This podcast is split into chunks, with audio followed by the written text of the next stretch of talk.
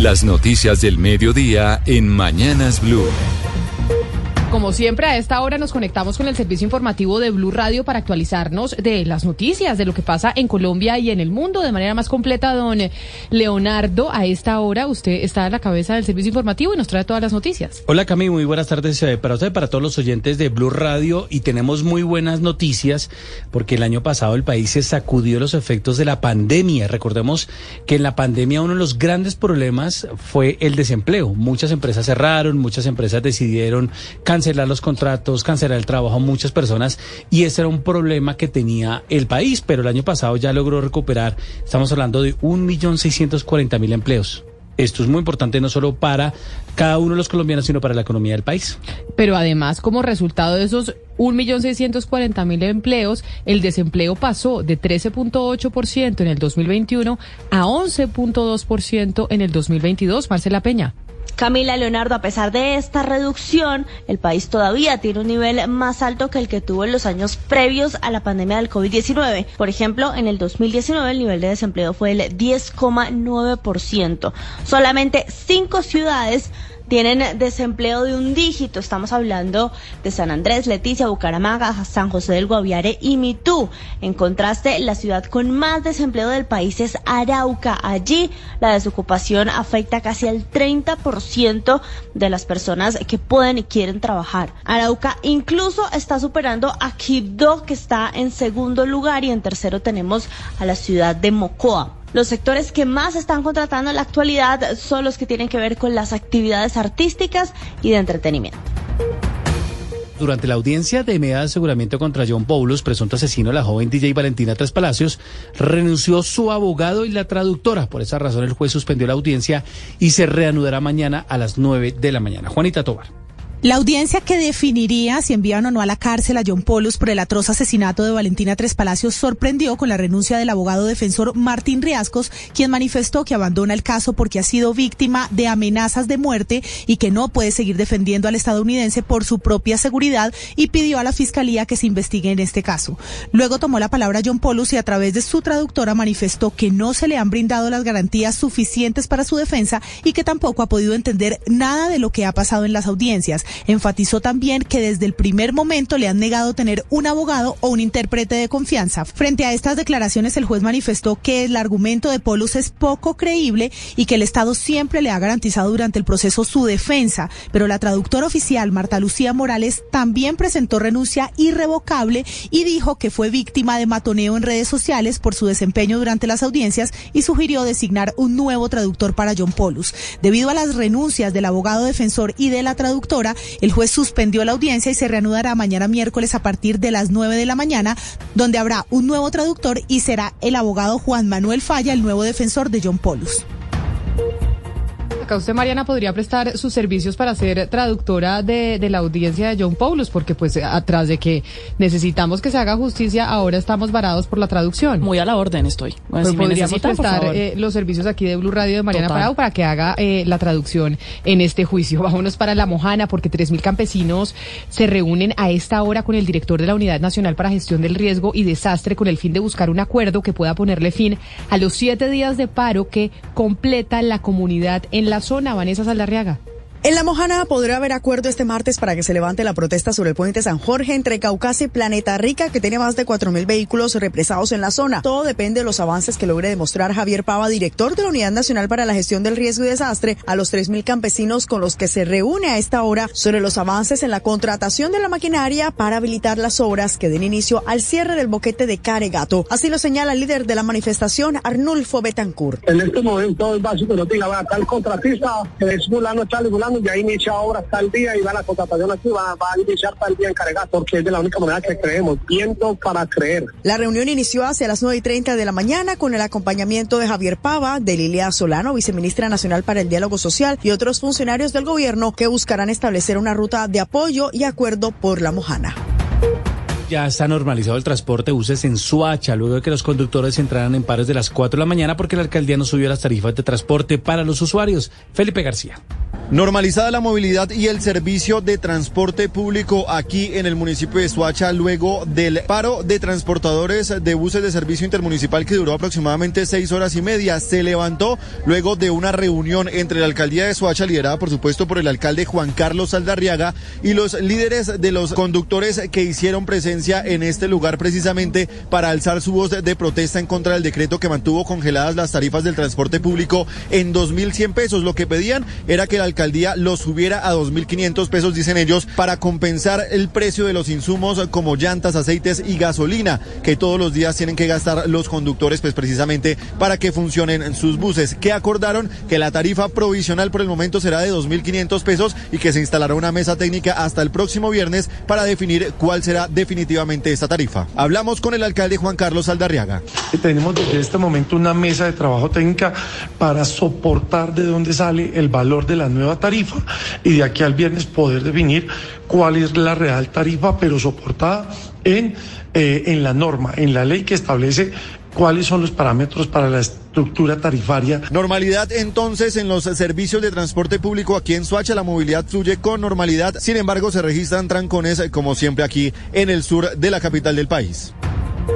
Seguimos con la información hasta ahora. A propósito de las nuevas amenazas contra una empresa petrolera en Arauca por parte del ELN, fuerzas militares están confirmando que han registrado con esta al menos 12 hechos violentos por parte de esa guerrilla que está en conversaciones con el gobierno nacional. Valentina Herrera.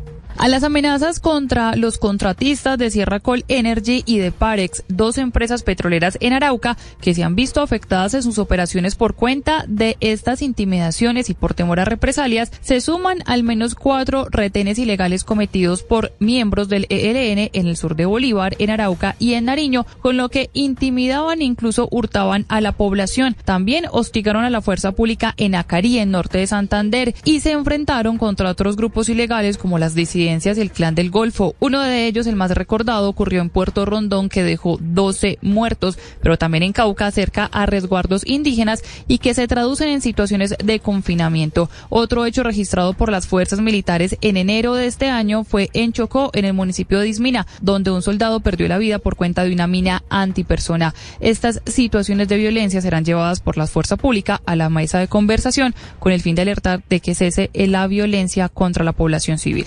Y escuchen esta historia, por cobrar 7 mil pesos para reconectar el agua y otros servicios capturan y envían a la cárcel a nueve personas que harían parte de un grupo delincuencial en Medellín. Se actúan los tierreros. Héctor David Santamaría. Estos criminales que le cortaban el agua a todas las familias y otros servicios de los barrios populares de Medellín y especialmente el Pinar de Bello, si no pagaba una extorsión de 7 mil pesos, estaban comandados por su cabecilla conocido como alias Yurde y un coordinador conocido como Richard. La red criminal operaba en al menos 10 barrios de las comunas Popular, Manrique y Aranjuez. Esto es en el nororiente de Medellín. El director seccional de fiscalías en la ciudad de Medellín es Ricardo Romero. Estas personas al parecer exigían entre 5 mil y 7 mil pesos a los residentes de distintos barrios para permitirles acceder al servicio de agua potable. Asimismo, estarían vinculadas al cobro de extorsiones a los comerciantes para permitirles abrir sus negocios o distribuir los productos que vendían. Con este golpe a la extorsión y las rentas criminales, esta banda delincuencial deja de percibir recursos por 9.200 millones de pesos anuales, dijo la Policía Metropolitana.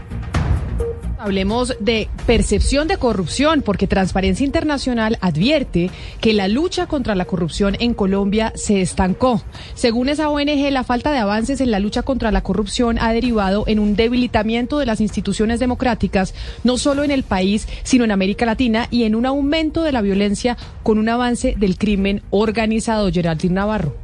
Colombia obtuvo 39 puntos sobre los 100 en el índice de percepción de la corrupción del 2022, lo que indica que el país sigue enfrentando graves problemas en materia de corrupción. Su posición en el ranking bajó al pasar del puesto 87 al 91 entre los 180 países evaluados. Andrés Hernández, director ejecutivo de Transparencia por Colombia. Que los distintos tipos de corrupción que se analizan a través de, de este indicador, estamos hablando de soborno, desvío de recursos públicos, uso de cargos públicos para beneficio privado, nepotismo en el servicio civil, civil, captura del Estado. Para Transparencia Internacional, la estrategia que plantea el nuevo gobierno de Gustavo Petro y el nuevo Plan Nacional de Desarrollo podría ser una oportunidad para lograr cambios. Reiteramos la invitación al Gobierno Nacional y al Congreso de la República para articular un fuerte componente de lucha contra la corrupción en el Plan Nacional de Desarrollo, lo cual contribuiría decididamente a las tres prioridades en materia de justicia social, justicia ambiental y paz total. Los datos globales revelan un estancamiento de la lucha contra la corrupción y ponen en manifiesto la relación que existe entre este flagelo y la violencia. La corrupción y el conflicto se retroalimentan y amenazan la paz duradera. Vámonos para Cali porque los habitantes de la Comuna 20 reclaman el servicio del Miocable, suspendido hace 20 días para labores de mantenimiento técnico. La comunidad dice que necesita el Miocable para bajar y subir de los barrios de la ladera. 20 días para un servicio de Miocable. Laura Ruiz. Además de solicitar que regrese el servicio del miocable a la Comuna 20, los habitantes de Siloé recalcan que es una situación que sufren cada seis o cada ocho meses. Cuando cortan por un tiempo el servicio, los camperos cubren ciertas rutas, pero muchas personas tienen problemas para subir y bajar de los lugares más altos de la comuna. Solicitan una reunión con Metro Cali de manera urgente. Gilmar Chacón, presidente de la Junta de Acción Comunal de Siloé. Pongan los zapatos de los usuarios, los trabajadores que día a día salen a buscar el sustento para sus casas.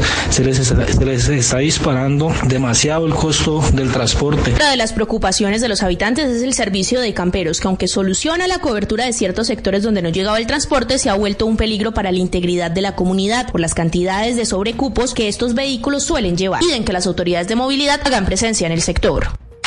La noticia internacional.